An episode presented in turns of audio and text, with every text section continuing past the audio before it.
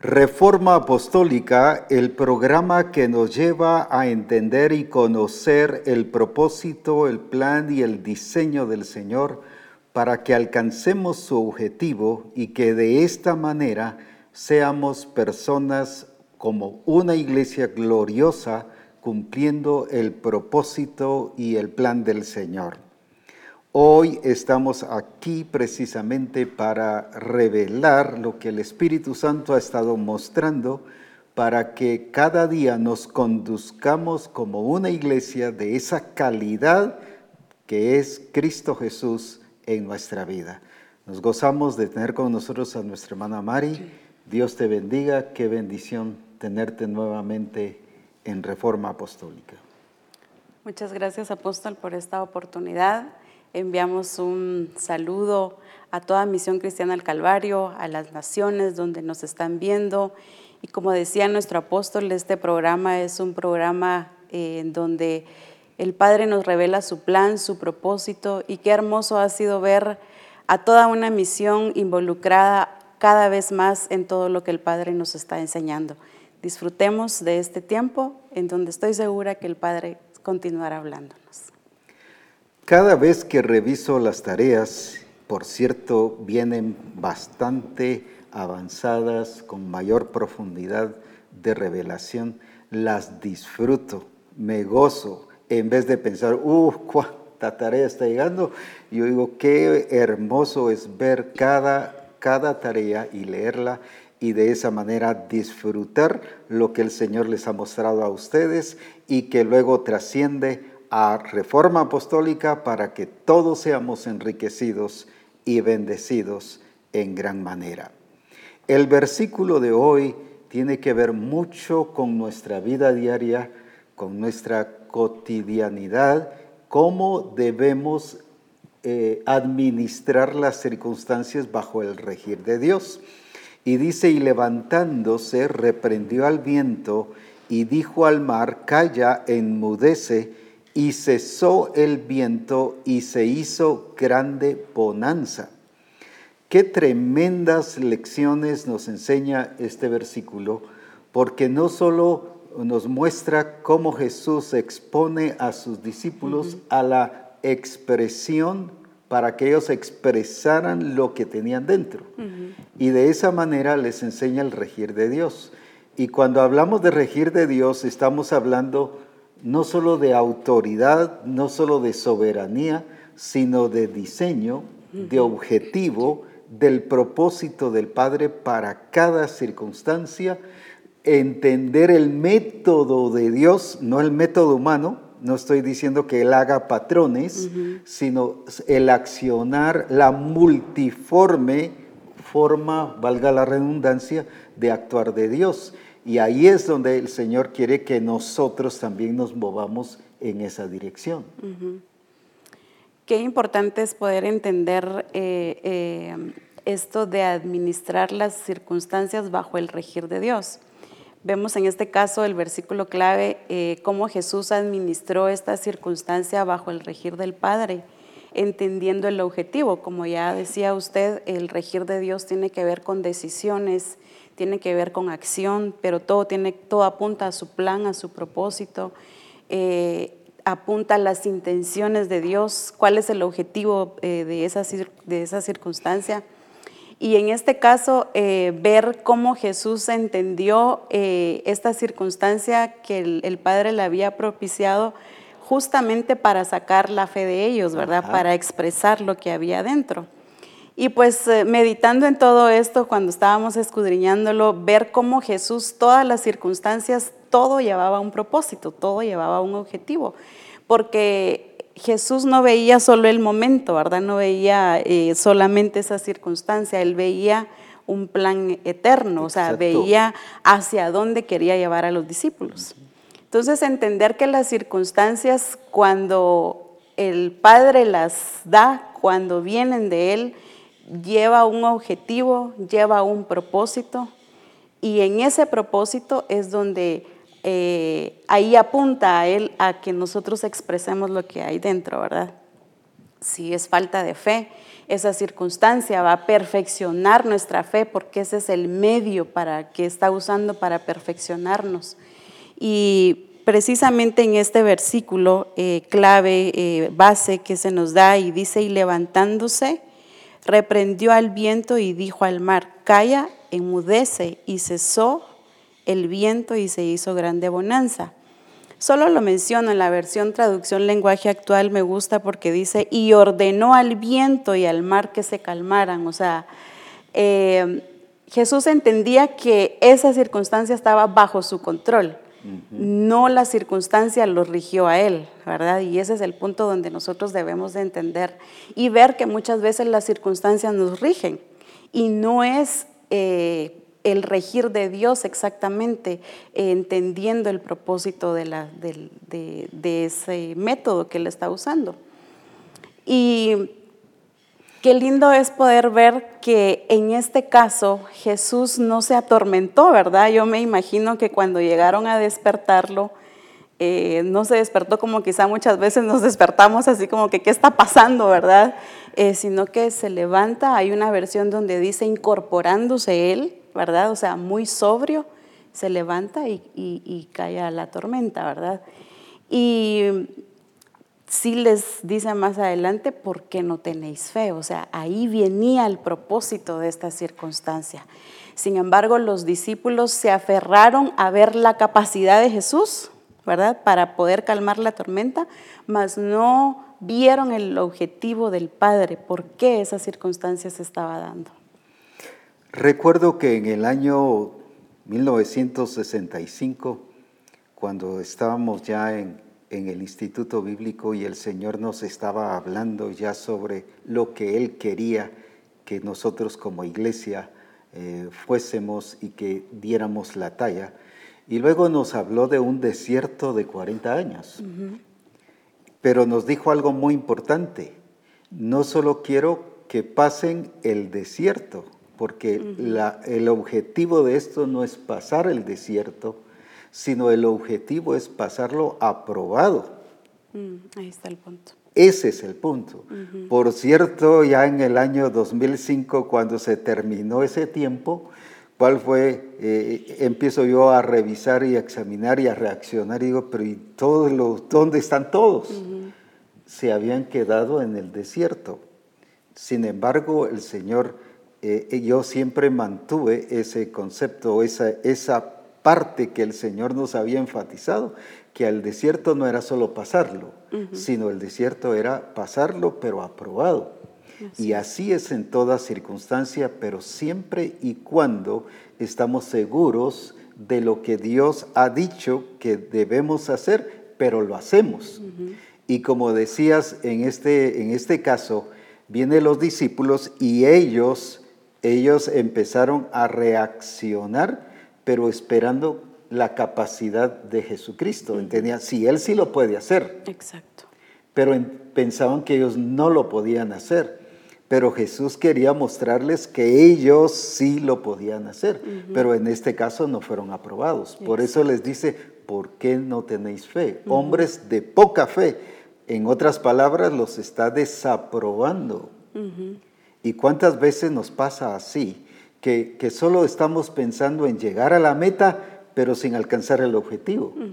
No es solo llegar a la meta, no es pasar solo la circunstancia, sino pasarla aprobada, conforme la voluntad de nuestro Dios.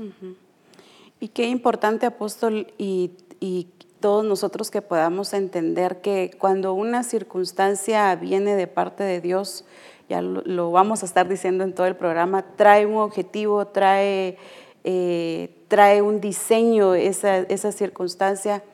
Pero en este caso con los discípulos eh, mencionábamos y decíamos que ellos se aferraron a esa capacidad de Jesús de hacer las cosas. En el versículo 38, antes eh, en su contexto dice, y él estaba en la popa durmiendo sobre un cabezal y le despertaron y le dijeron, Maestro, ¿no tienes cuidado que perecemos? Entonces veo acá que los discípulos sabían que Jesús tenía la capacidad de calmar esa tormenta, por eso acuden a él. Pero antes de eso le dice, maestro, o sea, no te da cuidado, estamos en esta tormenta, estamos eh, eh, atravesando esto y, tú ni en cuenta, pues, ¿verdad? Entonces, eh, qué importante, y aquí es donde vamos a enfatizar mucho, eh, que como misión o como discípulos muchas veces cuando atravesamos circunstancias nos aferramos a la capacidad de Dios que Él puede hacer las cosas y Él puede hacerlo, porque Él es el omnipotente y el todopoderoso. Pero muy pocas veces nos enfocamos en qué propósito y qué objetivo tiene Dios con esta circunstancia, ¿verdad?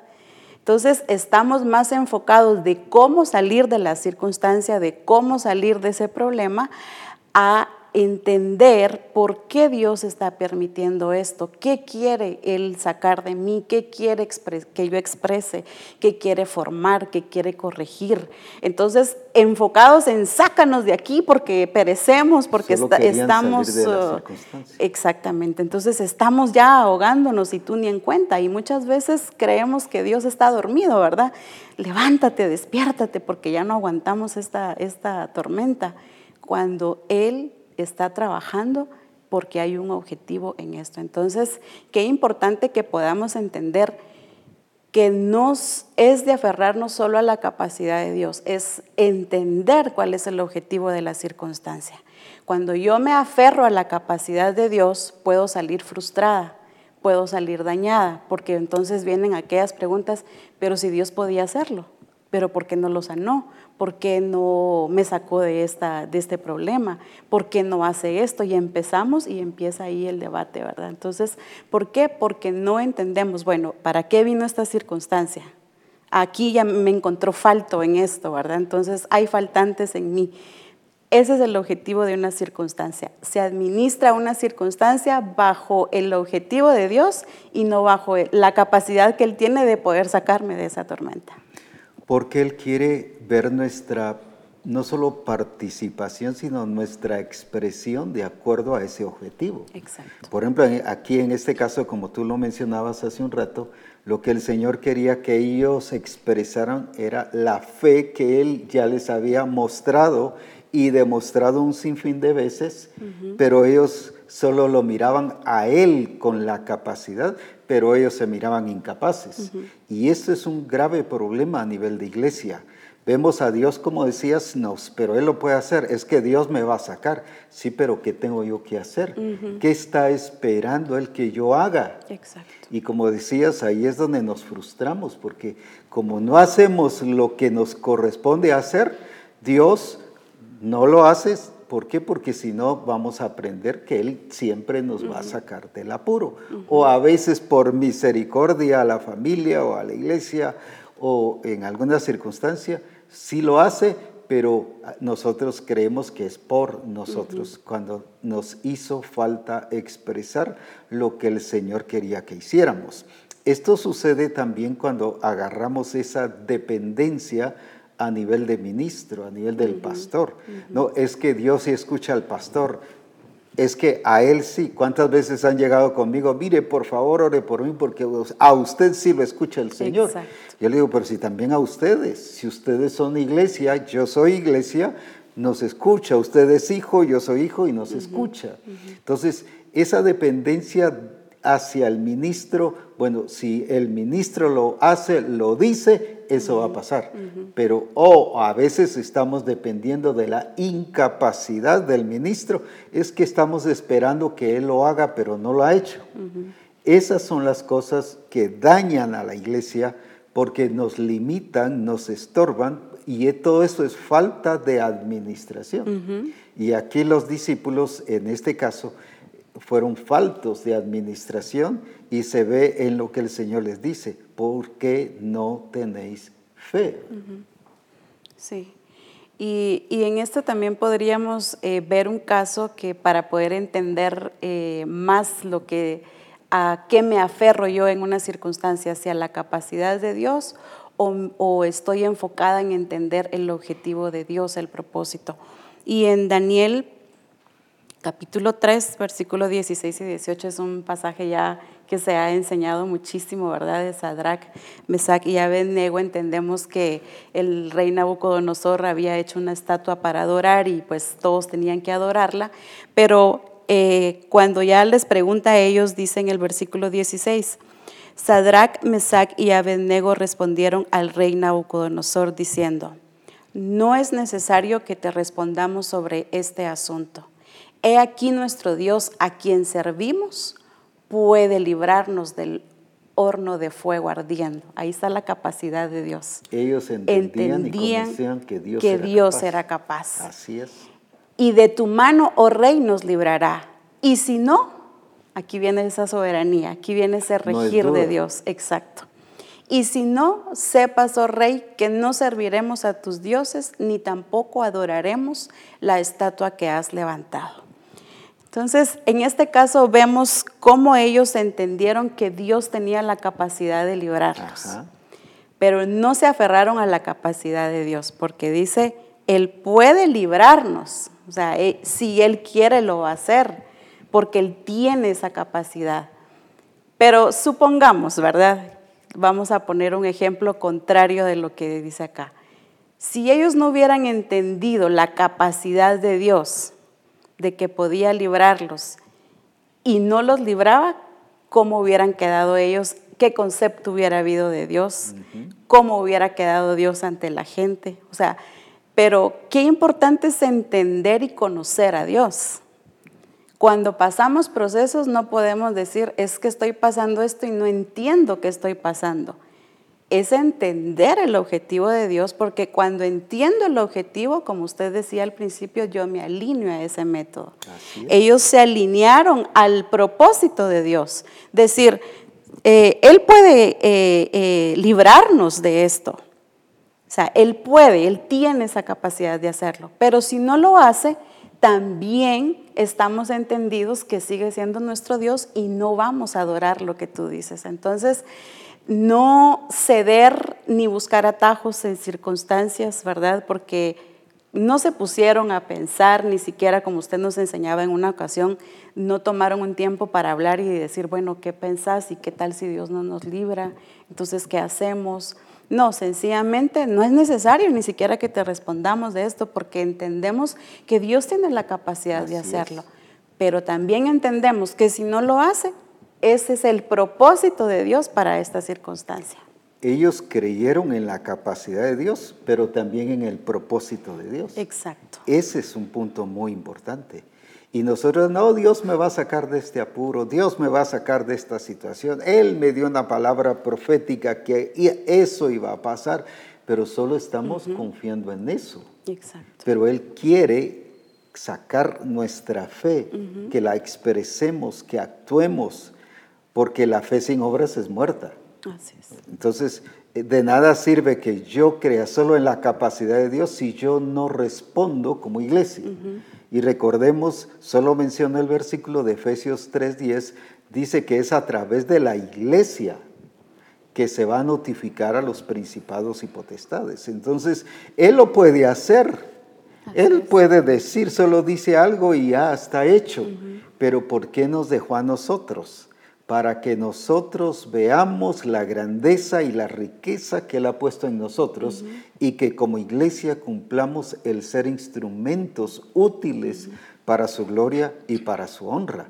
Entonces, y como somos su cuerpo, tenemos que expresar el mismo nivel, la misma capacidad, la misma medida de cómo Jesucristo actúa en todas las cosas y, aferrar, ellos aquí se aferraron al control de Dios, entendieron que Dios tenía el control, porque la respuesta era, y si no, pues Él tiene el control. Entendemos su objetivo, entendemos su propósito, o sea, entendieron la intención de Dios, ¿verdad?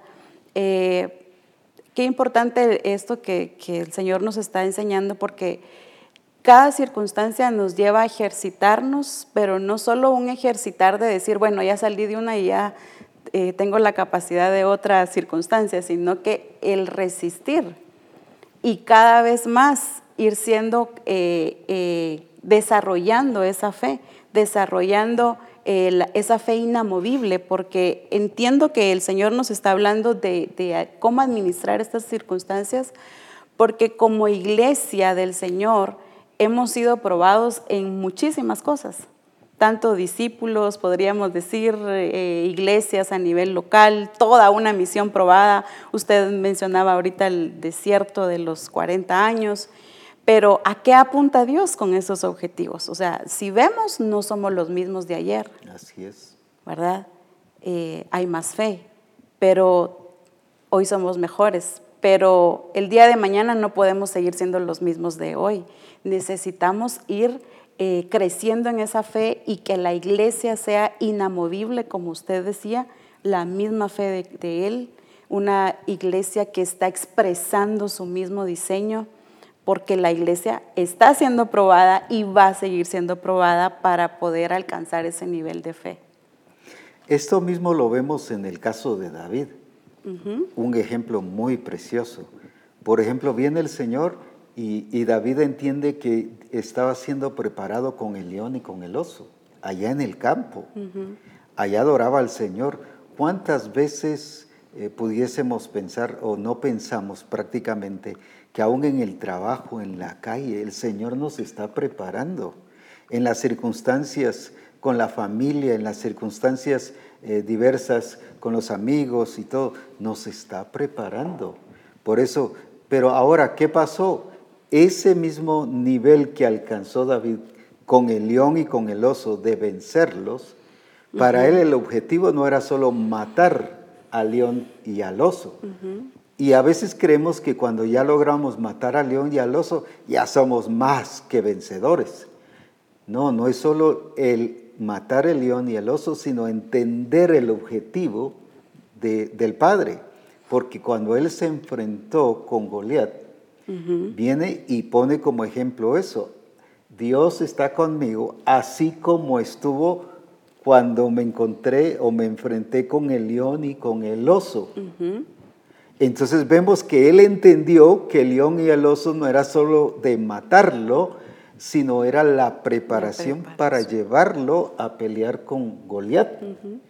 Y cuando nosotros pensamos que esta circunstancia ah, ya se resolvió, gloria a Dios, ya pagué la deuda, o ya nos reconciliamos como familia, o ya estamos empezando a evangelizar, ya estamos viendo frutos, y pensamos que hasta allí nomás, cuando el Señor, como decías hace un rato, está viendo más allá, su propósito, su objetivo, su plan, que es lo que el Señor quiere que realmente alcancemos.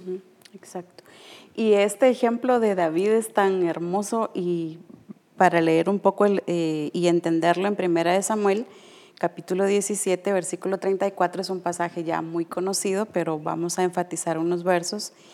Eh, dice, David respondió a Saúl, tu siervo era pastor de las ovejas de su padre y cuando venía un león o un oso y tomaba algún cordero de la manada, salía yo tras él y lo hería y lo libraba de su boca y se levantaba contra mí. Yo, e, le echaba mano de la quijada y lo hería y lo mataba.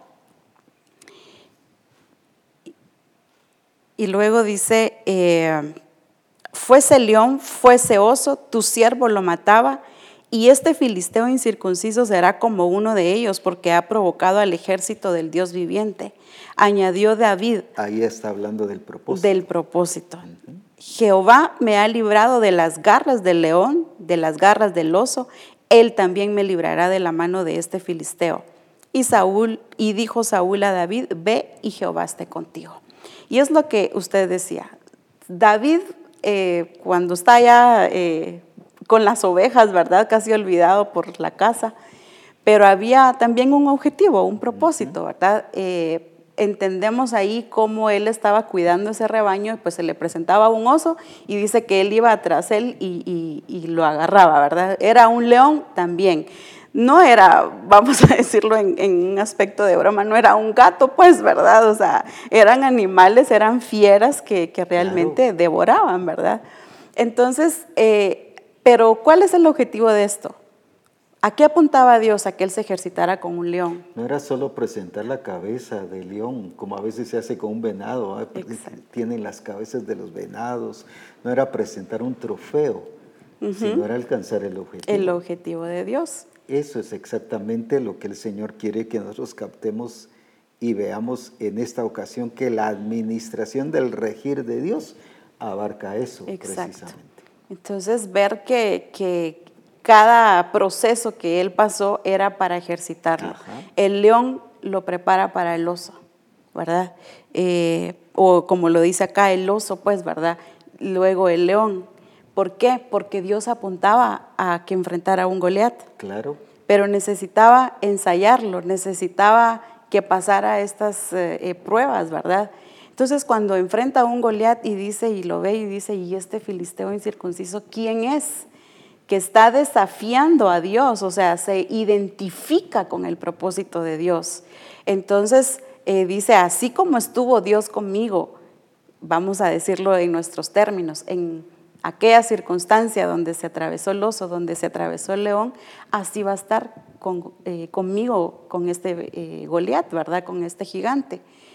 ¿Por qué Dios permite que David pase tantos procesos? Porque Dios apuntaba a un rey valiente. Claro. Dios apuntaba a un hombre de guerra, a un hombre que no se amedrentara con los ejércitos. Eh, Dios había escogido a David para conquistar ejércitos, para pelear contra los enemigos. Entonces, no podía hacerlo sin preparación. Necesitaba y necesitó conocer a Dios acá, con, con el oso, con el león, con un Goliat, luego un Saúl, ¿verdad? Sí. Eh, los ejércitos. Los ejércitos. Pero ¿a qué apuntaba Dios con David? No solamente que fuera un rey conforme a su corazón, un varón como lo hemos visto, sino que tuviera esa valentía, que pudiera ponerse al frente y poder conquistar todas esas tierras y ese, eh, lo que Dios había prometido. Entonces veo que David se identifica con ese propósito de Dios.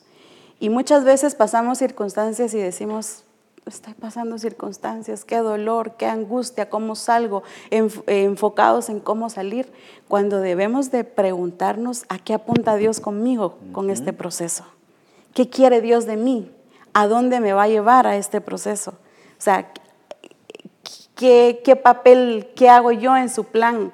Obviamente somos eh, útiles en su plan, pero cuando yo no veo o no me veo en el plan de Dios, cualquier circunstancia me va a dañar. Me limita. Me limita. Entonces David no dijo, ay Dios, este oso y ahora otro león. No, este, este Goliat, así como me, me pasé al oso, me pasé al león, Goliat así va a ser, ¿verdad? ¿Por qué? Porque entendió el propósito de Dios, pero también aprendió a conocer a Dios. Y veo, apóstol, que todos hemos pasado procesos, pero qué Qué triste sería que cada proceso que pasemos siempre estemos dudando de Dios. Desaprobados. Y desaprobados, como usted decía. Entonces, los procesos tenemos que pasarlos bien para pasar a otro nivel. Así es. Veo esto, me gusta mucho la secuencia a veces de las cosas. Por ejemplo, como decías, el león, el oso, lo preparó para un Goliat. Y lo dice David así, pone el ejemplo del león y el oso. Pero ahora que se enfrenta a Goliat lo prepara para un Saúl, pero luego para enemigos, ahora ejércitos y vencer a los... pero también para qué? Para que alcanzara no solo Jerusalén, sino para que alcanzara todo Israel. Exacto. Porque el Señor le quería entregar todo Israel para que Él, estoy hablando ahora del Señor, rigiera en todo Israel con su soberanía y su autoridad expresada a través de un instrumento, en este caso David. Ahora veamos entonces todo ese alcance hasta dónde, por ejemplo, el Señor nos quiere llevar a las naciones, pero nos va llevando así que vayamos pasando cada circunstancia administrada según el regir de Dios. Exacto. Pero no solo es pasar las circunstancias, sino aprobado, dar la talla tener la madurez del caso porque así nos sube a otro nivel. Entonces, qué importante es que administremos cada etapa y que no le echemos la culpa ni dependamos solamente de la capacidad de Dios, como decías al principio, sino que también comprendamos que nos toca a nosotros administrar todo aquello que el Señor nos ha encomendado. Pues, solo por mencionarlo, Adán y Eva, su problema fue ese. No, si Dios es grande, Dios todo lo hizo bueno y, y aunque vino la serpiente y le mostró el fruto, dice que era delicioso y empezó a tocar sus emociones y, ahí fue, no supieron administrar lo que el Señor les había encomendado. Hubo falla. Estaban comiendo algo que el Señor había hecho que era buenísimo en gran manera, pero no lo supieron hacer de acuerdo a como el Señor quería y ahí estuvo la gran falla. Entonces, ¿cuántas veces sí salimos de una prueba, pero desaprobados? Exacto. Pero lo que el Señor quiere es que salgamos de la prueba, pero aprobados con la madurez, con el logro del objetivo alcanzado de lo que el Padre quiere en nuestra vida porque eso nos va a dar a madurez y a las cosas mayores. Y mencionaba las emociones, ¿verdad? Cómo ellos, en este caso Adán, y Eva, no supieron administrarlas. Y qué intencional es nuestro Dios que nos viene hablando de emociones desde el principio de año, porque no solo es una emoción de sentir tristeza, soledad o angustia, sino que cómo administrarla en las circunstancias. Las emociones van a salir a flor de piel en las circunstancias y muchas veces la circunstancia no viene, voy a usar esta palabra como para matarnos, sino que qué fue lo que me permitió o, por qué me dañé en la circunstancia, porque no supe administrar, fue cómo la administré, mejor dicho, ¿verdad? ¿Cómo administré esa circunstancia? La administré con emociones. Y en este caso de David, que es tan rico en enseñanza, me gusta cuando él, cuando David desciende ya a ver o va a ver eh, a la guerra, ¿verdad? Cuando ya estaban poniéndose en orden de batalla y viene Eliab, su hermano, y, le dice, ¿a qué has venido aquí? Pues yo conozco tu corazón, ¿verdad? Eres eh, tu corazón malicioso, perverso, dice, o sea, tuvo oposición. Eh, tuvo oposición, entonces, pero me gusta la actitud de David, dice, solo le dice, y no es esto mero hablar, pues, o sea, porque es, ¿y yo qué hice, verdad? Pero lo dejó, ya no siguió como discutiendo, no siguió en, ese comentario, en esa oposición, porque si hubiese seguido, seguramente a lo mejor pues eh, se entretiene y no enfrenta a Goliat en el tiempo de Dios. hablar como se lo dijo. Como se lo dijo, ¿verdad? Entonces vamos a tener oposición o, vamos a oír críticas o murmuraciones en la circunstancia y no que tu Dios te pueda sacar de esto, pues, o, o por qué estás en esto. Entonces mucho cuidado con eso porque lo que oímos eh, va a generar un sentimiento y un sentimiento nos va a llevar a accionar, ¿verdad? Entonces, eh, qué importante es administrar las emociones porque Saúl oyó las mismas palabras que Goliat decía, David las escuchó igual. Todo el ejército. Pero, y todo el ejército, pero la administración de esas circunstancias sí fue muy diferente en los dos, pues, ¿verdad? Tanto en Saúl como en, en David. Lo vemos bien definido en su en el regir de Dios y en entender el propósito de Dios. Y como decías, la escritura dice, esto es puro hablar. O sea, no se quedó trabajando y en la noche se fue a dormir, voy a asumir como le pasa a veces a, alguien, y empieza a asumir y a pensar y a pensar en lo que el negativo o el opuesto le dijo, quiere decir que ahí no estás ministrando correctamente. Estos estorbos sirvieron para mostrar que David sí tenía un pleno control de sus emociones. Estoy hablando de este caso. ¿Y a qué lo llevó a triunfar sobre, sobre Goliat? Entonces, cuando nosotros administramos bien las emociones, de acuerdo al regir de Dios, de acuerdo a lo que el Señor ha establecido para alcanzar su objetivo, entonces cualquier Goliat que se presente se viene abajo. Pues. Y eso lo vemos, por ejemplo, aquí en primera, el eh, primer libro de Samuel, en el capítulo 30 y versículo 1. Eh, encontramos también ese mismo accionar de David. un accionar muy, muy preciso, muy exacto, aunque al principio quiso tambalearlo, pero eh, luego después nos relata cómo fue que él, él se enfrentó y por qué razón pudo controlar sus emociones. Una lección para mí muy importante aquí. Veamos entonces eh, el primer libro de Samuel 31. Cuando David y sus hombres vinieron a Siglad, el tercer día los de Amalek habían invadido el Negev y a Siglag, y habían asolado a Siglag y le habían prendido fuego. Y se habían llevado, qué tremendo, y se habían llevado cautivas a las mujeres y a todos los que estaban allí, desde el menor hasta el mayor, pero a nadie habían dado muerte, sino se los habían llevado al seguir su camino. Vino pues David con los suyos a la ciudad y he aquí que estaba quemada y sus mujeres y sus hijos e hijas habían sido llevados cautivos. Entonces David y la gente que con él estaba alzaron su voz y lloraron. Se pusieron enojados de que esta situación pasara y lloraron hasta que les faltaron las fuerzas para llorar. Las dos mujeres de David, Ainoam, Jezreelita, y Abigail, la que fue mujer de Nabal, el de Carmel, también eran cautivas. Y David se angustió mucho, porque el pueblo hablaba de apedrearlo. Aquí empezó la batalla ya del pueblo contra David. Hablaba de apedrearlo, pues todo el pueblo estaba en amargura de alma, cada uno por sus hijos y por sus hijas. Pero aquí viene lo importante mas David se fortaleció en Jehová su Dios. Qué precioso y qué preciosa esta enseñanza. Primero, ya se estaba descontrolando y se enojó, e incluso el pueblo fue descontrolado porque querían apedrear a David, echándole la culpa a David.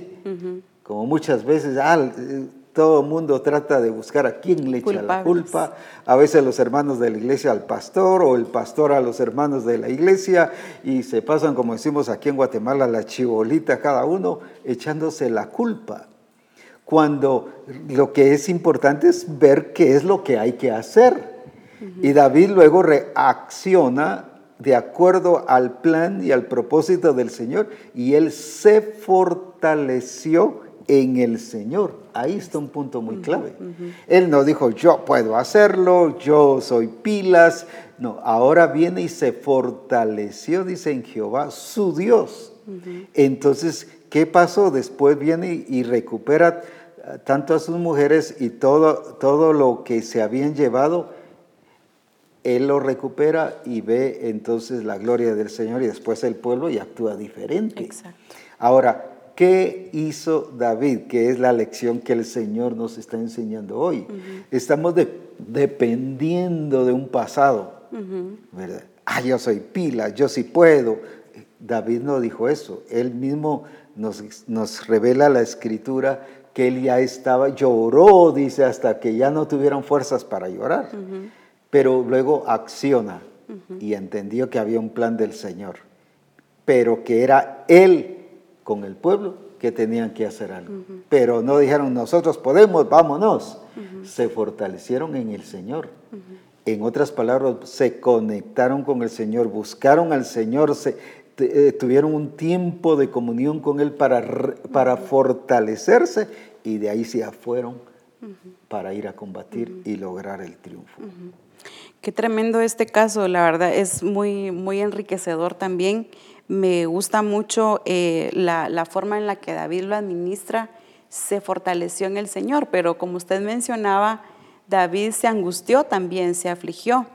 Y pues no era para menos, dice eh, muy, aquí muy específicamente que eh, era un pueblo que estaba lleno de amargura.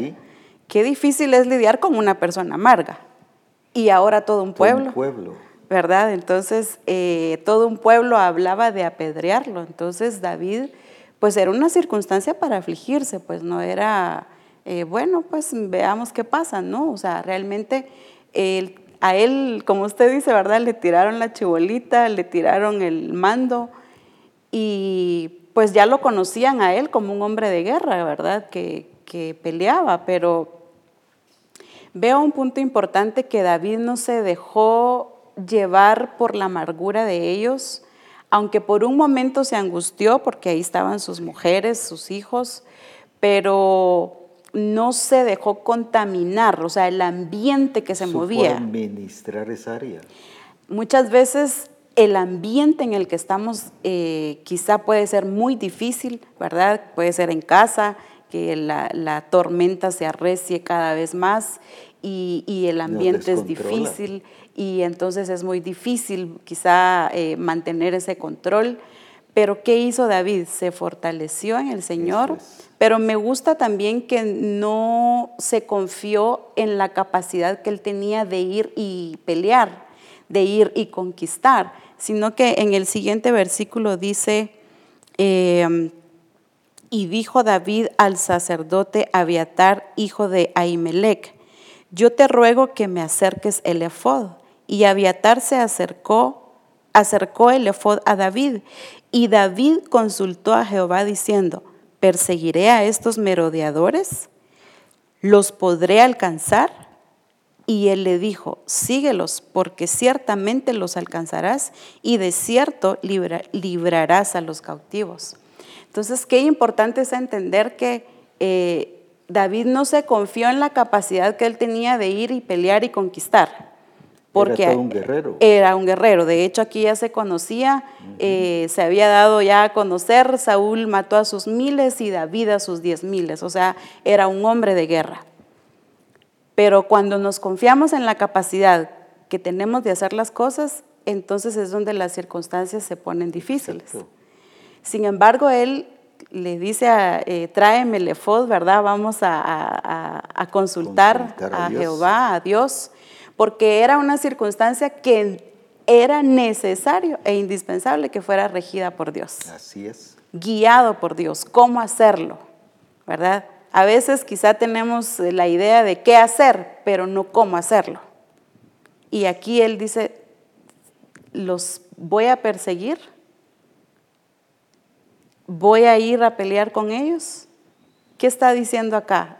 David sometiéndose al regir de Dios, Ajá. ¿verdad? Entendiendo que era una circunstancia que solamente Dios podía controlarla y darle la victoria. Entonces, al preguntar, estaba diciendo, yo me someto a lo que tú digas. así. Aunque asisten mis mujeres, aunque asisten los regir. hijos, aunque asisten eh, todos los del pueblo ahí, y aunque así el pueblo esté amargado, pero lo que tú digas, esto es lo que yo voy a hacer. Entonces se somete a ese regir y le dice el Señor, sí, ve, persíguelos porque te voy a dar la No actuó victoria. arrebatado. Entonces no actuó con emociones, porque sí se afligió, sí se angustió, pero se fortaleció en el Señor y esa es una parte importante. En toda circunstancia, es más, en todo nuestro diario vivir en el Señor, en esa cotidianidad, si algo debemos de entender es que no podemos hacer nada bajo o fuera de su control y fuera de su fortaleza. La fortaleza de Dios es indispensable en todo esto. David entendió a quién acudir. Sí. Y muchas veces en las circunstancias sí sabemos a quién acudir, pero no lo hacemos. Por los Buscamos arrebatos. dependencias. Es mucho más fácil que oren por mí a que yo busque de Dios, Sí. que es lo que Dios quiere para mí, ¿verdad? Entonces aquí David, eh, pues él era un hombre regido por Dios y entendía, pero para mí lo importante es que no dejarnos llevar por lo que en un pasado yo hice y Dios me libró. Aquí también esto es pan comido, pues no. ¿Será que sí esto, aquí Dios me va a dar la victoria? Porque si no, no voy, ¿verdad? Aunque se hubieran perdido, digamos, las mujeres y los hijos, pero él no estaba valorando eso, sino valorando el gobierno de Dios sobre su vida. Claro, sabía que en algún momento el Señor iba a permitir que eh, ir a, a rescatarlos, pero en ese momento, en ese tiempo presente, él no actuó alocadamente ni se fue, no, yo voy a librar a mis esposas y a, y a mis hijos y voy a hacer esto porque sí puedo, y, sino él vivió un presente porque él consultó al Señor qué quería que se hiciera en ese momento. Qué importante es eso. Y que nosotros valoremos el, ese, ese continuo eh, o esa continua directriz del Señor, ese guiar, para, ese guiar del Señor, pero en el presente, para que hagamos las cosas como el Señor quiere que las hagamos. Porque ahora, ¿por qué el Señor eh, de alguna manera permitió esta circunstancia? Porque quería que David expresara esa dependencia del Señor, ese reconocimiento de autoridad, pero que también eh, expresara que él estaba sometido al Señor. A las decisiones. A las decisiones del Señor. Entonces, qué importantes. ¿Cuántas veces el Señor no solo está esperando eh, que hagas algo y que lo pases, sino que lo hagamos de acuerdo a ese regir de Dios y que porque es una experiencia personal. El Señor nos quiere llevar a esas experiencias personales y que no dependamos bueno, es que el pueblo está en amargura, pues yo, ¿para qué voy a actuar? Si definitivamente están mal, pues. Y nos debilitamos cuando el Señor lo que quiere es que en Él nos fortalezcamos y que actuemos por nuestra relación personal con el Señor. Esto me recuerda mucho lo del el Señor con Sara, con Sara y Abraham, cómo el Señor trabajó a Sara porque a veces nos pasa que estamos confiando en la fe de la esposa o en la fe del esposo. O en la fe de un hijo. Haz que mi hijo viera cómo está de precioso en el Señor y viera que cuando estamos mal, Él ora por nosotros, Él hacia aquí, Él hacia allá. Estamos dependiendo de la fe del otro. Pero ese trabajo que el Señor hizo con Sara, la llevó a que ella tuviera su propia experiencia con el Señor. Una experiencia personal. Una experiencia personal. Que la fe de Sara no estuviera basada en la fe de Abraham, ¿verdad? Sino que esa fe personal. Eh, Jesús se lo dijo a Pedro, pues, ¿verdad? Cuando iba a pasar eh, el proceso, ¿verdad? Le dice, he rogado que tu fe no falte. Ya no era la fe de Jesús, ya no era Jesús con ellos es más, él iba a estar solo, pero el énfasis es, he rogado que tu fe, ¿verdad? Y el Señor nos lo enseñaba en el Congreso, ¿verdad? Muchas veces dependemos de la fe del pastor, de la fe del discipulador, de la fe de los amigos, ¿verdad? Como eh, en el caso de los paralíticos. Jesús, al ver la fe de ellos, ¿verdad?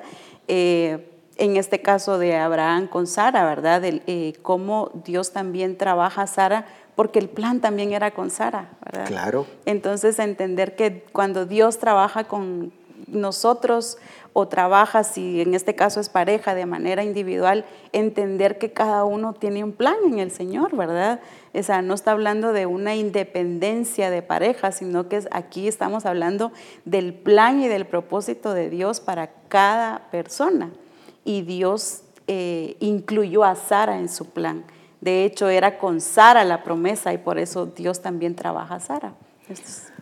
Cuán importante es esto, porque esto sucede mucho y lo voy a hablar muy claro. Eh, en los hogares o sucede mucho en el ministerio, donde la esposa del pastor confía y depende de la fe del esposo.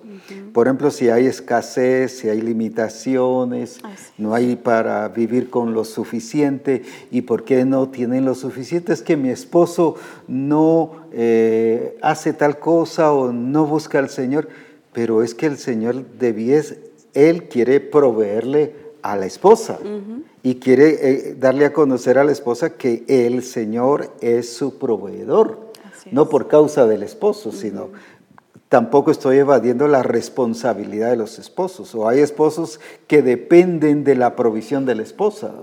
Y están ahí, como ella trabaja, y gana, pues entonces él ya no suple. Están dependiendo de eso cuando el Señor quiere que tengan su propia experiencia de provisión. Entonces, si el esposo o la esposa, eh, por causa de ellas, está viviendo mal, pero yo no voy a vivir mal yo voy a vivir en la experiencia y la vivencia y la realidad de lo que Dios es en mi vida.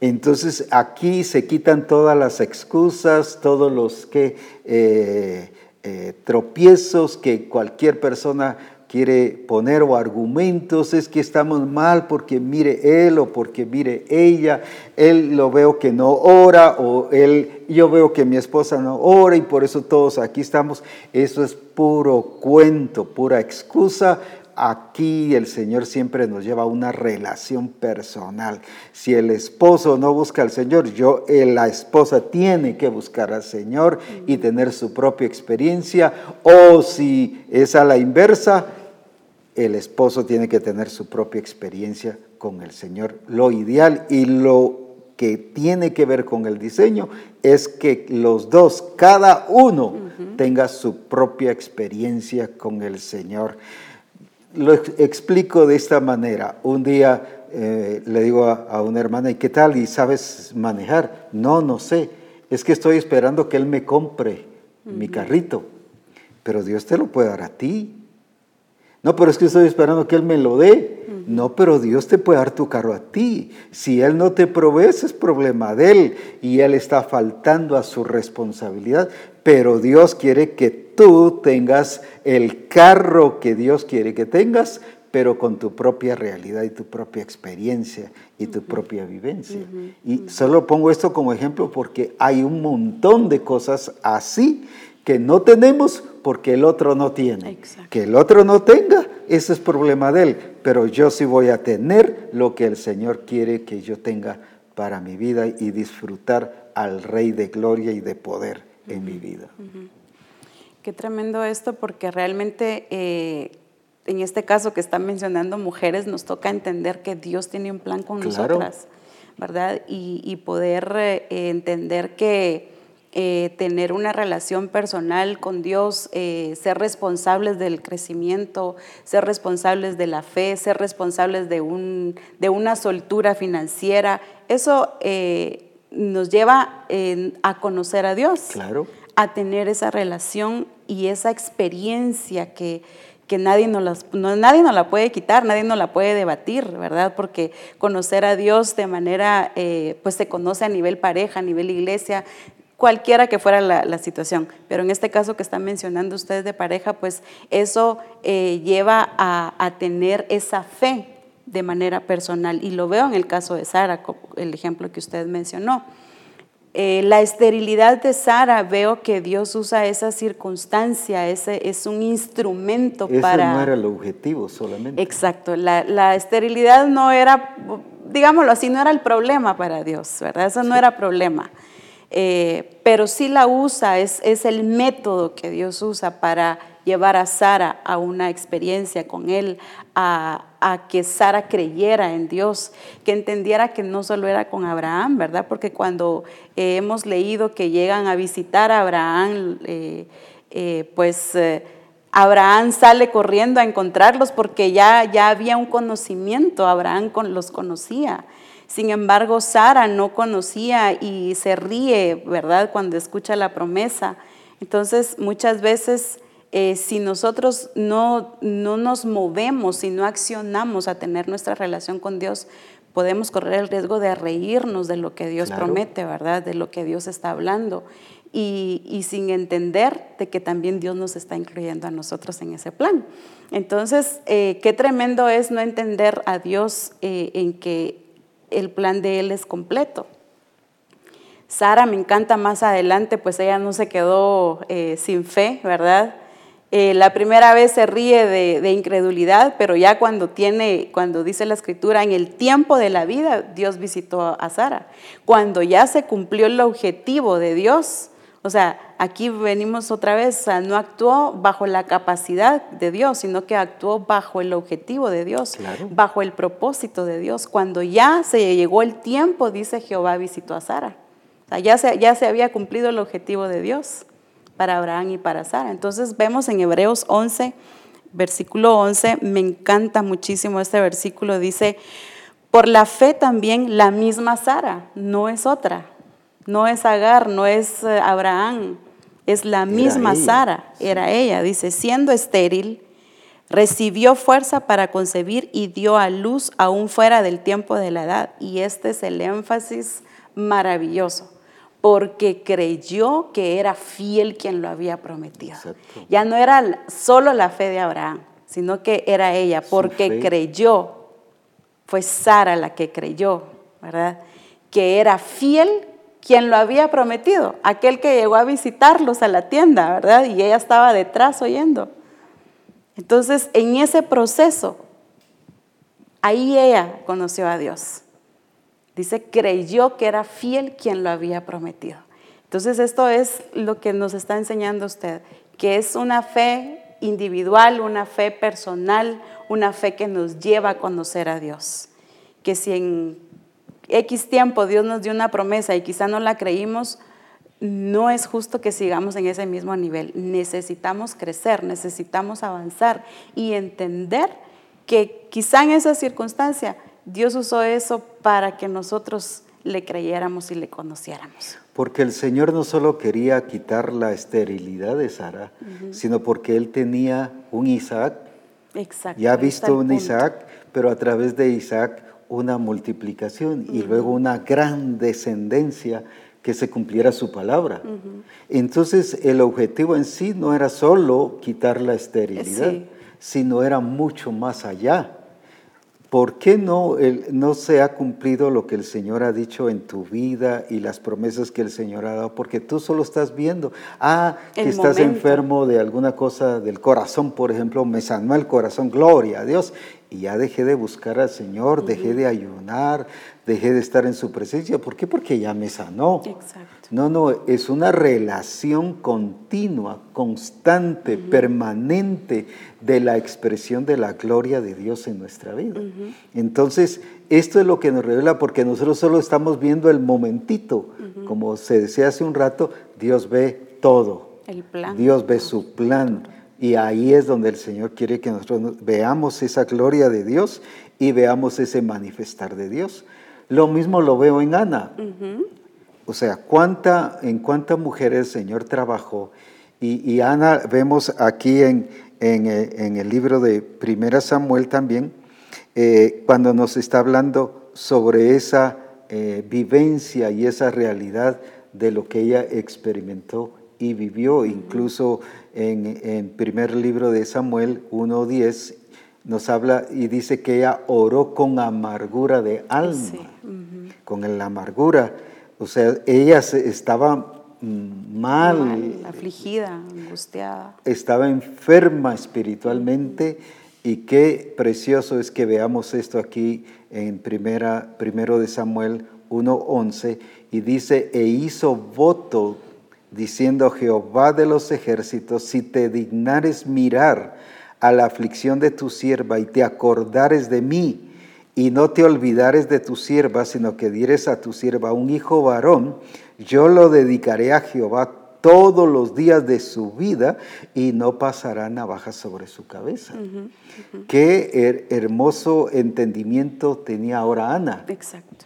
Antes miraba a Penina y miraba todo lo que le decía, la criticaba, se reía Penina de ella, se burlaba porque Ana no podía tener hijos y cada vez que iban a presentar una ofrenda era la ofrenda que presentaba el esposo. Pero ella también presentaba ofrenda, pero ella sentía que su ofrenda no era eh, la que realmente iba a tener respuesta. Pero ahora me gusta porque ahora ella entiende que es una relación personal. Y veo algo que voy a decir, sé que esto eh, alguien pueda mal interpretarlo, pero el Espíritu Santo lo va a llevar a que lo entendamos correctamente. Ella no fue con el sacerdote. Ella fue donde estaba el Señor, la presencia del Señor en el templo. Estoy hablando de ese tiempo. Hoy el Señor está en todos lados porque nosotros somos templo de Dios, pero ella fue a buscar al Señor. Incluso tuvo una oposición del sacerdote. Digiere tu vino, porque la oyó que, eh, vio que estaba moviendo sus labios y que estaba hablando. Y el, el sacerdote interpretó mal, la vio como ebria, como borracha. Digiere tu vino, digiere tu vino y ya termina y te vas. ¿Cuántos ministros a veces hacemos así cuando alguien va pidiendo ministración? Pero es porque vamos con una acción equivocada. Hoy el Señor nos muestra que esta mujer vino y entendió que era Dios su respuesta. Ella sabía que si le iba a contar al sacerdote, pues el sacerdote podía orar, pero ella no sabía si, si el Señor le iba a responder o no. Entonces, ahora dice que tenemos entrada al lugar santísimo, directo. ¿Cuántas veces decimos, vaya, cuéntele su problema al pastor, que ore el pastor? Yo le digo, no es así, el orden es este.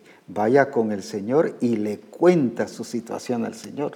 Si está amargada, si está sufriendo, si tiene pesar, si está enferma del alma, vaya, no con su pastor, vaya con su Señor y Dios y cuéntele a Él y Él es el que le va a sanar porque ahora ya no estamos en el Antiguo Testamento, sino ahora estamos donde tenemos entrada firme y segura en la presencia del Señor. No estoy descartando la cobertura, claro. pero esta era una experiencia personal que el Señor le estaba dando a Ana en este momento y esa es la experiencia personal que Dios quiere para tu vida, que tú conozcas al Señor. Y a veces cuando uno va con el ministro y le cuenta, lamentablemente en algunos casos el ministro va y lo cuenta con los demás. Y entonces el problema resulta peor cuando es con el Señor porque allí es mi relación directa y personal con Él. Qué importante esto, apóstol, porque como ministros eh, me hace ver que ¿Cuántos casos pueden llegar, eh, mire, estoy pasando esta enfermedad y orar para que la enfermedad se vaya, ¿verdad? Pero sin entender el propósito de Dios. Muchas veces, ¿verdad?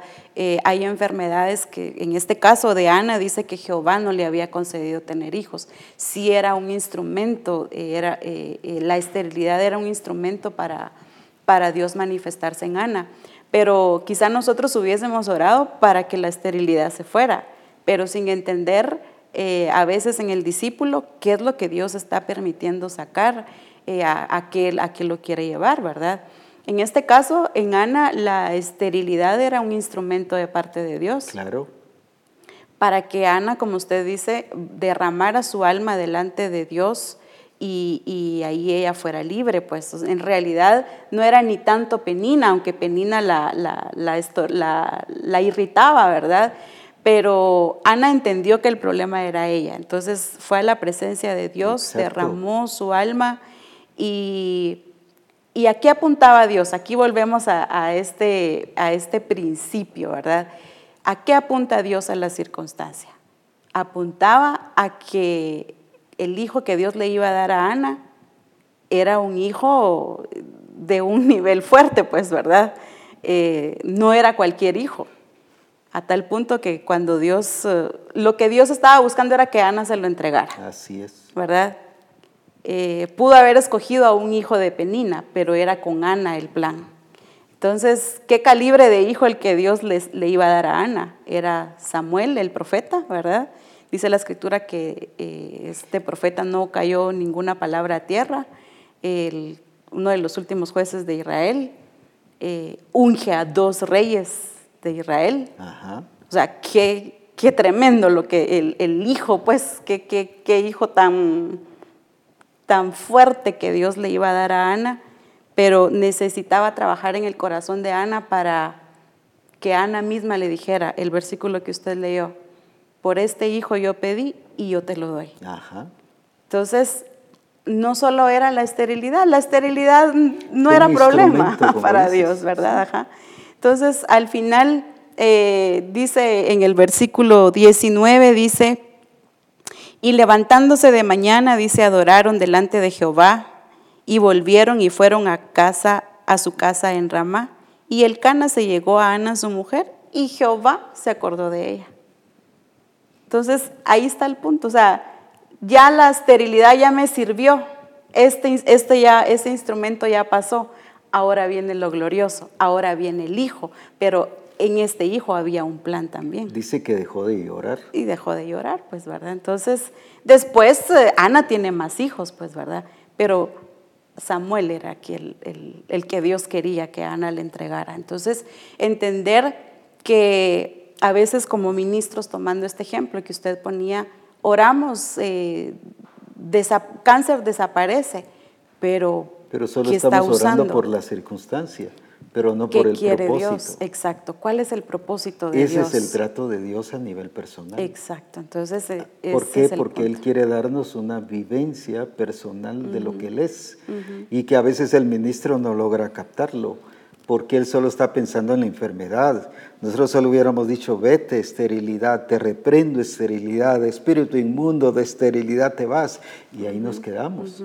Quien va a entender el propósito e, era ella o es la persona misma. Por eso es que en estos casos el Señor nos lleva a que mantengamos esa relación directa con Él, porque es a nosotros que nos va a hacer entender el propósito y el plan del Señor. A qué apunta Dios, ¿verdad? Y ahí sí que hablando de, estos casos, de, los instrumentos que Dios usa, eh, también se puede dar en las circunstancias cuando atravesamos X, Y circunstancia que como seres humanos tendemos a ponerle nombre a las cosas. Sí. Eh, como comúnmente se dice, etiquetamos, ¿verdad? A una persona, etiquetamos la circunstancia. Eh, por ejemplo, no veo a una Ana diciendo, eh, llámenme ahora amarga, pues, ¿verdad? Porque estoy afligida. No, ella llegó delante de Dios y, derramó su alma. Caso contrario de Noemí, ¿verdad? Como Noemí eh, también es otra historia maravillosa, cómo ver cómo el dolor que ella estaba atravesando la llevó a que ella misma se marcara, a que ella misma se cambiara de nombre. Y qué peligroso es que cuando estamos en una circunstancia precisamente donde no sabemos manejarla, podemos hablar y decir cosas contrarias al plan de Dios, a lo que Él tiene con nosotros, ¿verdad? Vemos esa historia, pues que Noemí eh, le mataron al esposo, a los hijos, y cuando ella entra a, ahí sí que vamos a llamarlo de esta manera, al pueblo, ¿verdad? Ella entra y, todas la conocían como, como Noemí. Y en el versículo 20 eh, ella dice, y ella les respondía, no me llaméis Noemí, sino llamadme Mara, porque en grande amargura me ha puesto el Todopoderoso. Yo me fui llena, pero Jehová me ha vuelto con las manos vacías. ¿Por qué me llamaréis Noemí, ya que Jehová ha dado testimonio contra mí y el Todopoderoso me ha afligido? Entonces veo en esta mujer que no era una circunstancia bonita, ¿verdad? O sea, realmente no podemos decir, ay, ¿cómo no pudo superar eso? O sea, era un dolor muy fuerte, perder a sus hijos, ¿verdad? Perder las personas que llamaba. Pero ella decide cambiarse de nombre y dice, no me llamen Noemí, llámenme Mara, que significa amargura. Ahora yo soy la amarga, ¿verdad? O sea, ya Dios me afligió, el Todopoderoso ya eh, me quitó todo lo que yo amaba. Entonces, qué peligroso es que en una circunstancia cuando no la entendemos, nos llenamos de dolor. Y de amargura. De amargura. Aquí ya no es llenos del, del Espíritu Santo, ¿verdad? Sí. Sino que llenos de dolor, llenos de amargura. Y pueden pasar años y amargados, porque yo le puse nombre a esa circunstancia. Quizá fue un proceso de, de escasez. Yo le puse un nombre a esa circunstancia. Y aunque ya no estoy en ese proceso, pero quedé dañada, quedé con, con el entendimiento que en ese tiempo el Todopoderoso me afligió, sin entender cuál es el propósito, ¿verdad? Entonces, qué importante es que no etiquetemos ni a personas ni a la circunstancia que estás atravesando. Puede ser una situación sentimental, ¿verdad? Yo he escuchado mucho este, cuántas mujeres eh, amargadas por una mala relación, por una mala experiencia, pero entonces marcan a todas las personas, ¿verdad? El famoso dicho, se corta a todos con la misma tijera, ¿verdad? Por no saber administrar esa circunstancia. Esto mismo me recuerda lo de Raquel. Por ejemplo, en Génesis 35, 16 al 18 nos muestra lo mismo. Exacto. Cómo es, ella etiquetó a su hijo antes de morir. Pero viene el padre y le dice, no, no es así. se llamará Benjamín. Exacto. Si lo podemos leer, y dice ahí, después partieron de Betel y había aún como media legua de tierra para llegar a Efrata cuando dio a luz Raquel. Y hubo trabajo en su parto, y aconteció como había, como había trabajo en su parto que le dijo la partera, no temas que también tendrás este hijo. Y aconteció que al salírsele el alma, pues murió y amó su nombre Benoni, mas su padre lo llamó Benjamín. Esa palabra Benoni significa que, que es eh, como... Hijo de mi dolor. Hijo de mi, dolor, de mi tristeza, dice en otra versión. Lo etiquetó, lo dejó etiquetado. Marcado pero, pero me encanta la reacción, en este caso, de, su papá, que dice, y lo, no, no, no se va a llamar así. Cualquiera hubiera dicho, bueno, es su última palabra, pues hay que respetarla, eso fue lo que dijo. Esas son cosas que, eh, que a veces nos estorban. Él viene y acciona, dice, no se llamará hijo de mi dolor, aunque le dice el nombre Benoni, sino se llamará Benjamín, que habla de abundancia, de, prosperidad, de fuerza, de capacidad, una persona capaz. Exacto. le quitó esa marca que le había dejado Raquel. Y ahora viene y entonces, y ya después vemos a un Benjamín que mostró lo que realmente el papá le dijo aquí que iba a llamarse. Exacto. ¿Cuántas veces nosotros marcamos al esposo, a la esposa, a los hijos, o al trabajador, o, al el pastor marca a un hermano de la iglesia y allí siempre le llamamos y cuando nos referimos a él nos referimos con esa marca, con su pasado, cuando esta actitud de este padre muy importante no permitió que esa situación se diera así. ¿Cuántos padres necesitamos actuar con esa valentía y firmeza, actuando en el diseño, en el plan y en el propósito del Señor? a veces decimos, pero es que ese fue el último deseo de mi esposa al morir y bueno, pues yo voy a cumplir su último deseo. Esas son puras cosas que humanas, humanas puros sentimientos que nos llevan a tropiezo cuando nosotros debemos de accionar y decir, no, se va a hacer lo que el Señor ha dicho que debe ser. Se va a hacer conforme al diseño y conforme al propósito. O a veces es a la inversa esposos que etiquetan a sus hijos y la esposa, no, porque yo no digo nada porque él se va a enojar. Ese es puro pretexto. Debe entender la esposa y decir, no, no, no es así, porque en el Señor las cosas son totalmente diferentes. Y libertar a los hijos o libertarse él mismo o libertar a la esposa. Por ejemplo, a veces la esposa le dice, no, si vos no vas a cambiar nunca, ni haciéndote de nuevo. Allá lo marcó.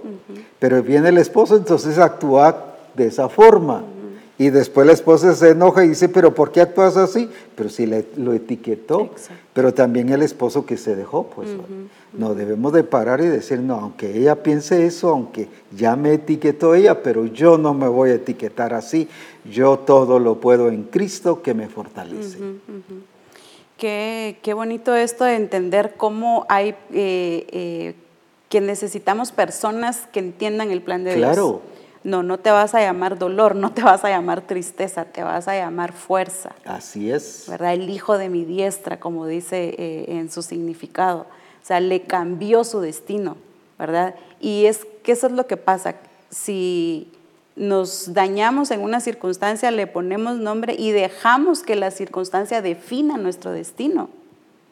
Y ninguna circunstancia puede definir nuestro destino. Es Dios quien define nuestro destino. Y ya está trazado. y ya está trazado, pues Él es el del propósito.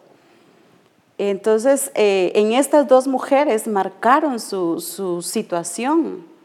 Gracias a Dios por un, por un Jacob que le cambió el nombre a, a Benjamín, ¿verdad? En el caso de, de Noemí, Noemí no termina amargada, pues hubo una Ruth que la sacó de, esa amargura. Noemí fue alguien que creyó que ya Dios había cerrado el capítulo de su vida, que ya no había nada más que hacer.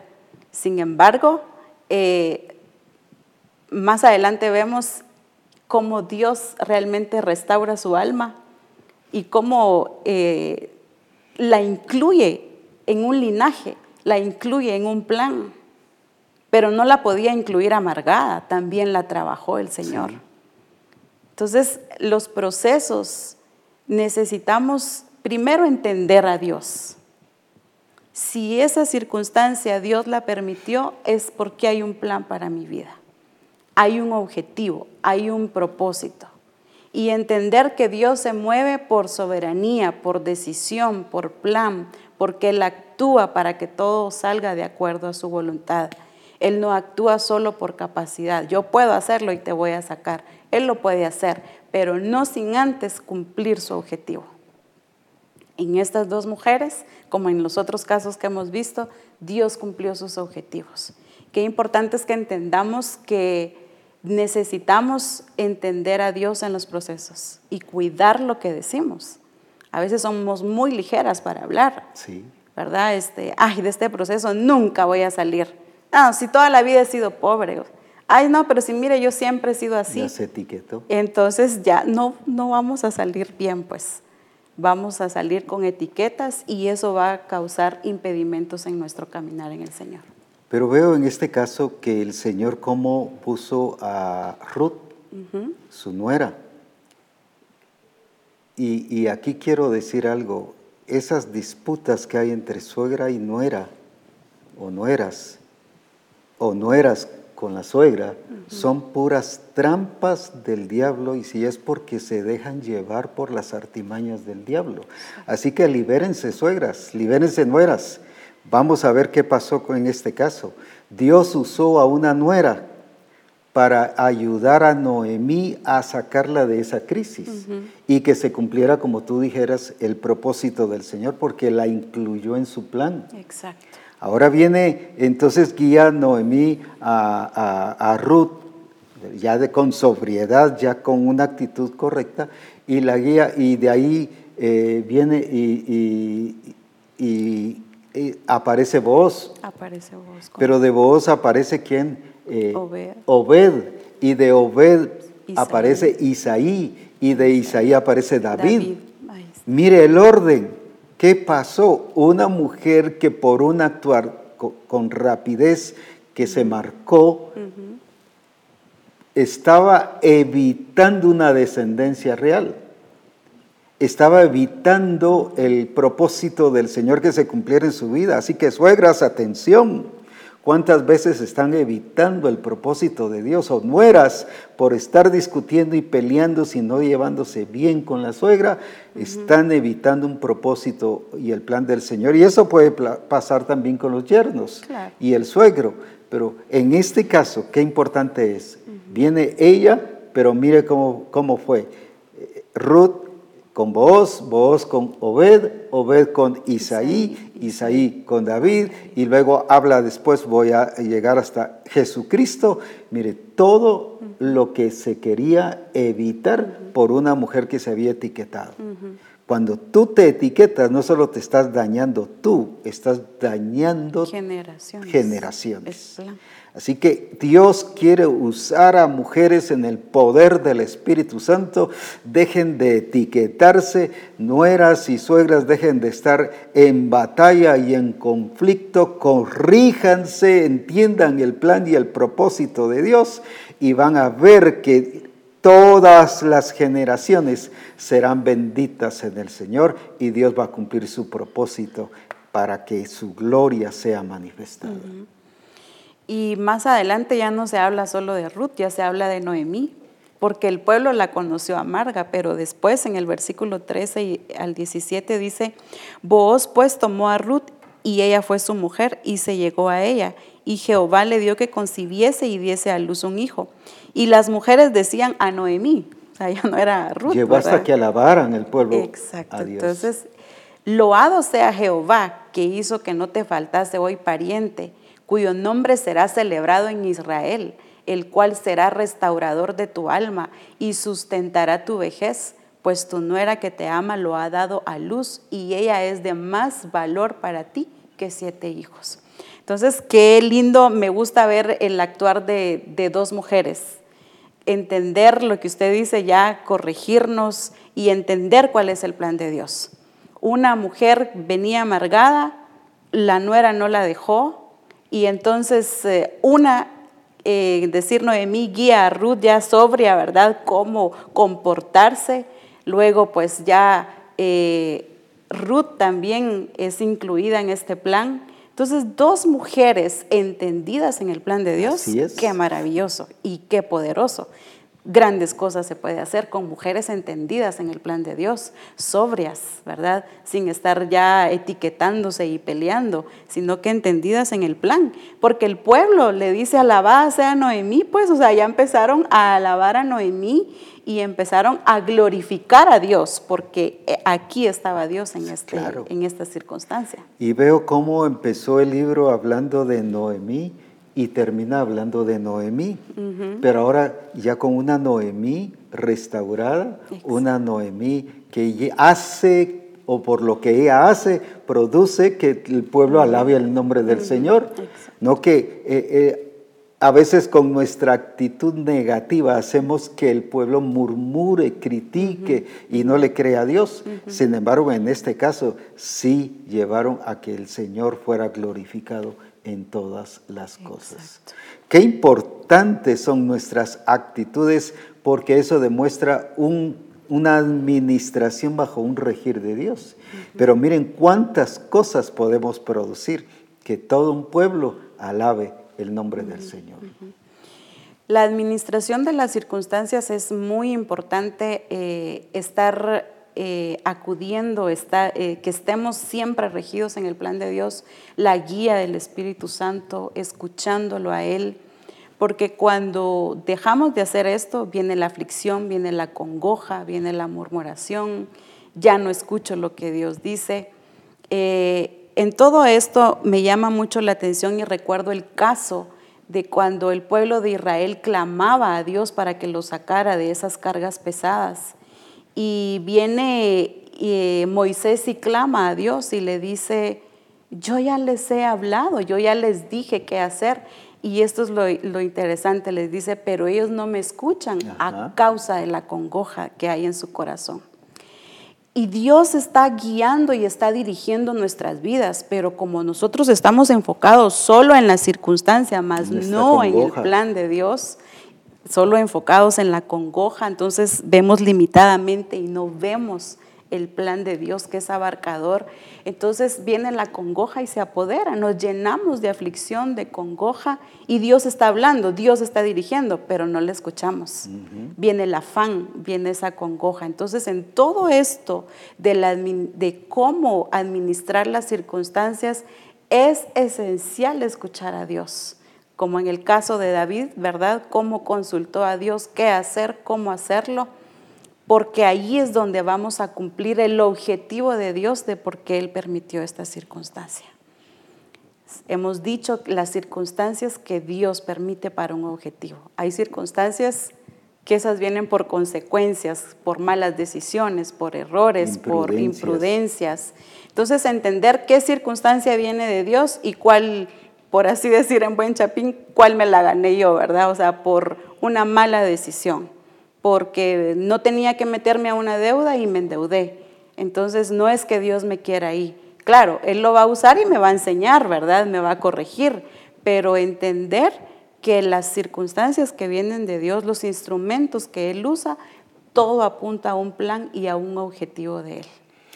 Veo en este caso también en el caso del apóstol Pablo y Silas, que debido a cierta manifestación del Señor que hubo en la ciudad, los encarcelan y los llevan a la cárcel de más adentro, o sea, la cárcel que, que era la más descuidada, sucia, y ahí no había ningún aseo de, higiene, sino era incluso la más oscura. Pues, Entonces, eh, pero viene Pablo y Silas, entendieron que era un, había un propósito Cualquiera hubiera dicho, no, pero ¿por qué si después de todo lo que ha pasado en esta ciudad y cómo el Señor nos ha usado, nos meten presos? No empezaron así. Dice que a la medianoche alabaron y glorificaron el nombre del Señor. ¿Qué estaban entendiendo y expresando? Que Dios se estaba moviendo en medio de todo eso y Él estaba cumpliendo su propósito.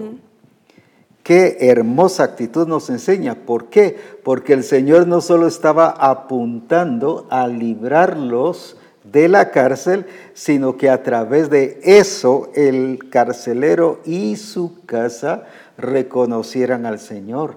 Incluso después dice que fueron bautizados y creyeron en el Señor y la gloria del Señor se manifestó en eso. Pablo y Silas entendieron que, que Dios tenía un plan y un objetivo. Y no solo oraron, Señor, sácanos de aquí, sácanos de aquí, que así, hubiera sido nuestra oración. Claro. Ellos no vieron así, sino ellos empezaron a adorar y a glorificar al Señor a la medianoche. Nosotros a esa medianoche hubiéramos estado murmurando y llorando.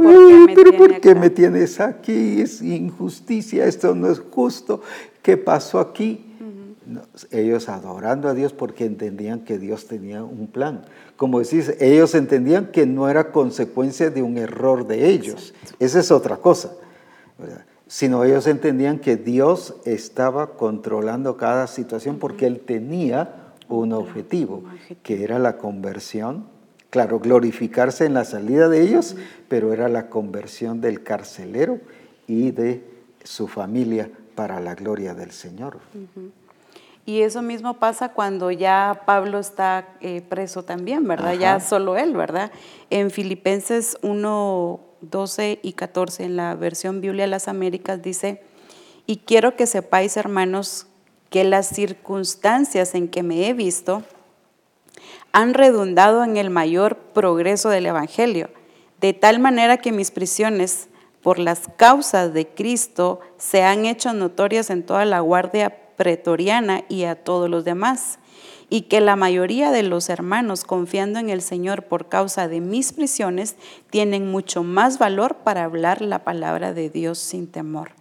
Es lo que decía, ¿verdad? Cómo ellos entendieron, en este caso Pablo y Silas, pero acá ya era Pablo nada más, entendió que ese encarcelamiento Dios lo había permitido porque esa era la herramienta o el instrumento para que los demás hermanos cobraran más confianza en predicar el Evangelio, ¿verdad?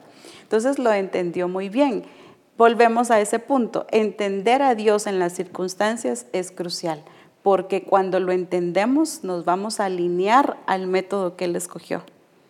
Y entonces vamos a no solo a hacerlo bien, sino que vamos a salir bien de esa circunstancia. Y me encanta en esta versión porque dice, hermanos, eh, quiero que sepáis que las circunstancias en las que me he visto, o sea, ahí están los problemas, ¿verdad? Así es.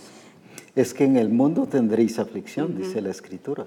Y, nosotros creemos que porque somos hijos de Dios nos va a ir todo y, que... Porque a mí, si yo soy el apóstol Pablo al que Dios se le reveló, eh, hubiera empezado a murmurar, hubiera empezado, no, él entendió lo que Dios quería. Pero confiad, dice, yo he vencido al mundo. Esa es la gran diferencia en este caso, que Él nos lleva a confiar y a actuar de acuerdo a su propósito. En el mundo tendréis aflicción, pero confiad, yo he vencido al mundo. Ya Él lo ha dicho. Entonces no es, ¿y por qué me está pasando esto a mí? ¿Pero por qué me sucedió a mí ahora que estoy buscando más al Señor? Es que Él ya lo dijo, que iba a tener aflicción, pero la aflicción no lo iba a dominar, sino que manejara y administrara con confianza esa, esa eh, aflicción o cualquier batalla que, que vendría. Quiero mostrar algo también muy importante y volviendo a Génesis capítulo 1 y versículo 28, cuando viene el Señor, y dice, y los bendijo Dios y les dijo, fructificad y multiplicaos, llenad la tierra y sojuzgadla y señoread en los peces del mar, en las aves de los cielos y en todas las bestias que se mueven sobre la tierra. Aquí, ¿qué es lo que vemos? Vemos muchas cosas, ahí le muestra el plan, le muestra el propósito, el diseño, pero lo que vemos es que Adán y Eva, el Señor les dijo, multiplíquense, fructifiquen y multiplíquense. pero Adán y Eva no lo hicieron en el tiempo requerido. ¿Y qué pasó? La serpiente se aprovechó de, esa, de ese qué? stand-by, de esa pausa, de ese, de ese esperar, de esa tregua, y se aprovechó la serpiente. Y después, dice en el capítulo 5 y 3, que tuvieron un hijo, pero conforme a su imagen y semejanza, ya a imagen y semejanza de Adán. Ahora, ¿qué fue lo que provocó eso? Una mala administración por causa del tiempo. Dejaron pasar el tiempo.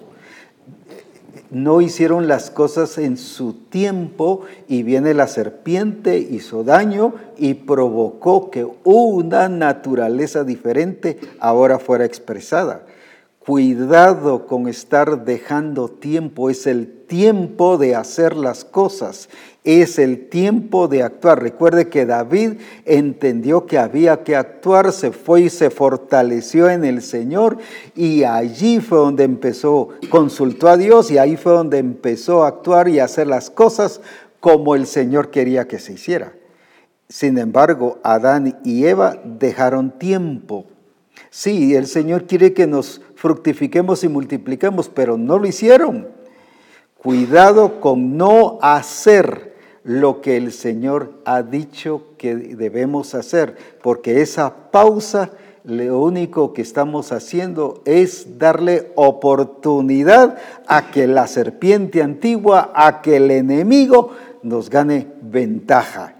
¿Cuántas personas están expresando otro diseño debido a que no se han fructificado y no han multiplicado? Porque lo están dejando para después. Lo están dejando, ah, sí, ya mero lo voy a hacer, ya pronto lo voy a hacer. Ah, sí, sí, mire pastor o mire apóstol, ya lo vamos a hacer. Es el tiempo de actuar. La serpiente le ha ganado a muchos discípulos del Señor.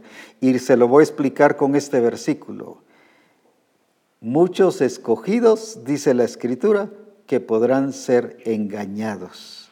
¿Pero por qué? Porque han dejado esa pausa, han dejado que la serpiente actúe, pero ¿por qué? Porque no han hecho en su tiempo lo que debemos hacer. Así que para que no nos suceda eso, es el tiempo de hacer las cosas, pero no deje para después. Adán y Eva, porque lo dejaron para después, lo único que hicieron fue otro diseño, otro plan, otro propósito y afectaron y dañaron toda la humanidad. ¿Cuántas veces nos podemos dañar y afectar precisamente por no hacer las cosas en el tiempo requerido? Así que damos gracias al Señor por todo lo que hoy se nos ha dicho, pero recuerde, no dar lugar a la serpiente antigua que nos gane ventaja hagamos las cosas en su tiempo, fructificad y multiplicad para la gloria de nuestro Señor Jesucristo. Qué bendición es tenerte, María, aquí y todo lo que el Señor eh, te ha permitido que, que nos bendigas y, y que nos reveles a través de esa palabra. Así que te agradecemos y la verdad es que hemos aprendido mucho de lo que el Señor quiere que hagamos para la gloria de su nombre. Amén. Muchas gracias, apóstol. Para mí ha sido una bendición también entender eh, el plan de Dios, este regir, ¿verdad? Eh, que como iglesia el Señor está permitiendo que nos eh, ejercitemos porque debemos de entender que Dios apunta a una iglesia inamovible, claro. a una iglesia firme, con una fe madura, eh, con discípulos maduros. Entonces, entender que cada circunstancia, ahorita no tocamos todas, pero entender que también hay circunstancias de prosperidad, de promoción, en donde también vamos a ser probados, ¿verdad? En donde también Dios eh, va a estar midiendo nuestro, nuestra fe. Y hay un pasaje que me encanta muchísimo y es en Efesios 1, capítulo, Efesios 1, versículo 11, en la versión PDT. Y dice, Dios nos eligió por medio de Cristo para ser su pueblo, tal como ya lo tenía planeado. pues Él actúa de manera que todo lo que suceda salga de acuerdo con su voluntad. Exacto. Dice, pues Él actúa de manera que todo lo que suceda salga de acuerdo con su voluntad. Y eso es lo que el Señor quiere con Y nosotros. eso es lo que Dios quiere con nosotros. Con misión cristiana. Con misión cristiana del Calvario. Que ya no estemos eh, errando, sino que demos en el blanco y entender el propósito de Dios. Aferrarnos a su soberanía, a su propósito, a su plan, a su objetivo. Cuando toque que calmar eh, la tormenta, pararnos y decir calla y enmudece Actuar en ese momento. actuar en ese momento, ¿verdad? No fuera de tiempo, como usted decía, sino que actuar en el Si no orden se hubieran de Dios. hundido. Exacto. Entonces, entender que el actuar nuestro tiene que ir alineado en el actuar de Dios, en el es. tiempo de Dios. Es preciso que como misión le entendamos a Dios por dónde va, que le sigamos la pista, que le sigamos Para que el todo plan. se haga como Él ha dicho. Pues Él actúa y dice que todo sale de acuerdo a su voluntad. Entonces, qué importante es entender cuándo es la soberanía de Dios que Él permite una circunstancia y cuándo también necesitamos pararnos y ya calmar esas reincidencias, ¿verdad? Hay, hay, hay circunstancias que se han vuelto reincidentes una y otra vez. Ahí significa que hay algo que no hemos estado entendiendo. Entonces no podemos decir que pase el tiempo, como usted No. dice, ¿verdad? No, sino que hacerlo en el tiempo de Dios. Es exponernos a las artimañas del diablo. Exacto, y hacerlo en el tiempo de Dios para que toda misión cristiana del Calvario esté inamovible para lo que viene. Necesitamos ver que, que Dios nos ha venido preparando con tantas y diversidad de circunstancias, pero Él no apunta solo al momento, apunta a todo el plan eterno en donde incluyó a Misión Cristiana del Calvario con hombres y mujeres entendidos, llenos de fe, maduros, inamovibles, así como es Él, así tiene que ser su iglesia. Y eso es lo que veo que Dios está haciendo con nosotros. Es importante ahora que, y quisiera que oraras eh, para libertar a tanta mujer que se ha etiquetado Amén. y tanto hombre también, o sea, no solo hacia las mujeres, porque es el tiempo que Dios quiere usarnos a todos de una manera gloriosa, pero incluso ni como nos hemos imaginado. Pero hoy el Señor quita y echamos fuera y, y- y que cada persona quite y eche fuera esa etiqueta que se ha puesto y que sea prosperada y que provoque que los demás alaben el nombre del Señor. Amén. Solo quisiera traer a memoria algo que el Señor le dijo a usted, apóstol, con relación a las mujeres. Es algo que marcó mi vida, es algo que, que literal lo tomé para mí, lo aferré, me aferré a eso. Eh, cuando se iniciaron los discipulados de mujeres, usted iniciaba con algo que el Señor le dijo. Yo voy a trabajar en las mujeres. Las voy a trabajar, pero las voy a sanar, porque sanas me van a poder servir. Así es. Y eso es maravilloso. No hay nada más maravilloso que servir sanas en el plan de Dios. Mujeres libres. El Señor nos ha hablado de esa libertad. Y hoy eh, traigo a memoria esa palabra porque a ti mujer, Dios te escogió y te puso dentro del plan de Dios. Pero Él decía en esa palabra, sanas las voy a usar, van a ser un modelo. Sanas van a poder encender, van a estar prendidas.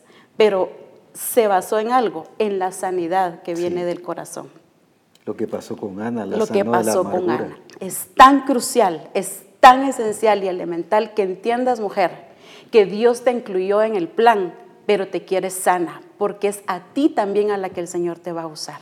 Y por eso es que urge que las mujeres empiecen a ejecutar el plan de Dios, pero con esa libertad, con esa sanidad.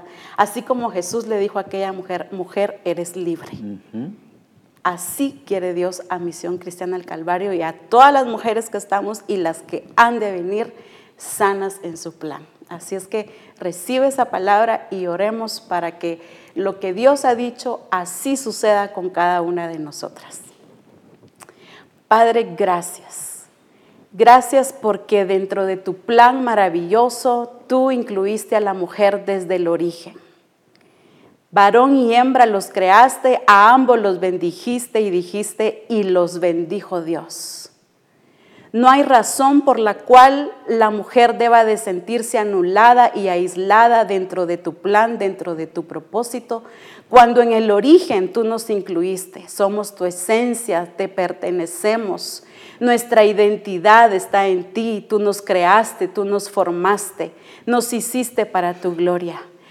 Ciertamente han venido circunstancias en donde como mujeres muchas veces no supimos manejarlas y dejamos que las emociones nos ganaran y tomamos quizá de irnos a una cueva, de meternos a un pozo, pero hoy tú libertas a la mujer y por cuanto esa palabra que tú le dijiste a aquella mujer, mujer, eres libre. Hoy declaro lo mismo que tú dijiste, Señor. Mujer, eres libre de todo proceso de pasado, de todo aquello que tú te etiquetaste, de toda aquella circunstancia en la cual quedaste atrapada. Hoy sales de la cueva, sales de ese pozo porque Dios te dice que hay un plan, que hay un objetivo, que hay algo maravilloso en el cual tú tienes que hacer. No cierres el capítulo de tu vida porque Dios continúa escribiendo. En el libro está tu nombre y continúa escribiendo tu nombre porque hay un plan que cumplir. Así es que en el nombre de Jesús se libre de todo pasado, de toda atadura. Levántate, resplandece porque ha llegado la luz, la gloria del Señor sobre tu vida y muchas mujeres son las que van a dar la palabra de Dios anunciando así como aquellas mujeres que seguían a Jesús, pero lo seguían porque estaban sanas y servían con toda libertad. Asimismo, es lo que Dios ha dicho para las mujeres de Misión el Calvario. Se libre en el nombre de Jesús. Se libre y ahora resplandece y levántate y da a conocer todo aquello que Dios ha dicho de ti. Ahí puso tu nombre, ahí está escrito tu nombre. Como está escrito el nombre de una Noemí, así está escrito tu nombre. Dios puso tu nombre. Así es que no te anules, no te excluyas, porque eres parte del plan de Dios te bendigo y declaro que a partir de hoy, así como una Ana dijo hasta ahora, a partir de hoy te levantas en el nombre de Jesús y a partir de hoy Dios empieza a engrandecerte porque grandes cosas Dios hará contigo. Gracias Señor por todo lo que estás enseñando en Misión Cristiana del Calvario. Quieres una misión sana de su corazón, una misión sana de su mente, pero una misión regida y sometida a tu gobierno, Señor. Solamente así podremos alcanzar tu propósito y tu objetivo. Hoy alabamos y bendecimos tu nombre y te damos gracias por todo ello. En Cristo Jesús. Amén. Una iglesia viviendo en la plenitud del Padre es una iglesia que administra las circunstancias bajo el regir de Dios. Que Dios les bendiga y juntos sigamos disfrutando a ese Dios grande y glorioso en nuestra vida. Bendiciones y adelante en el nombre de Jesucristo.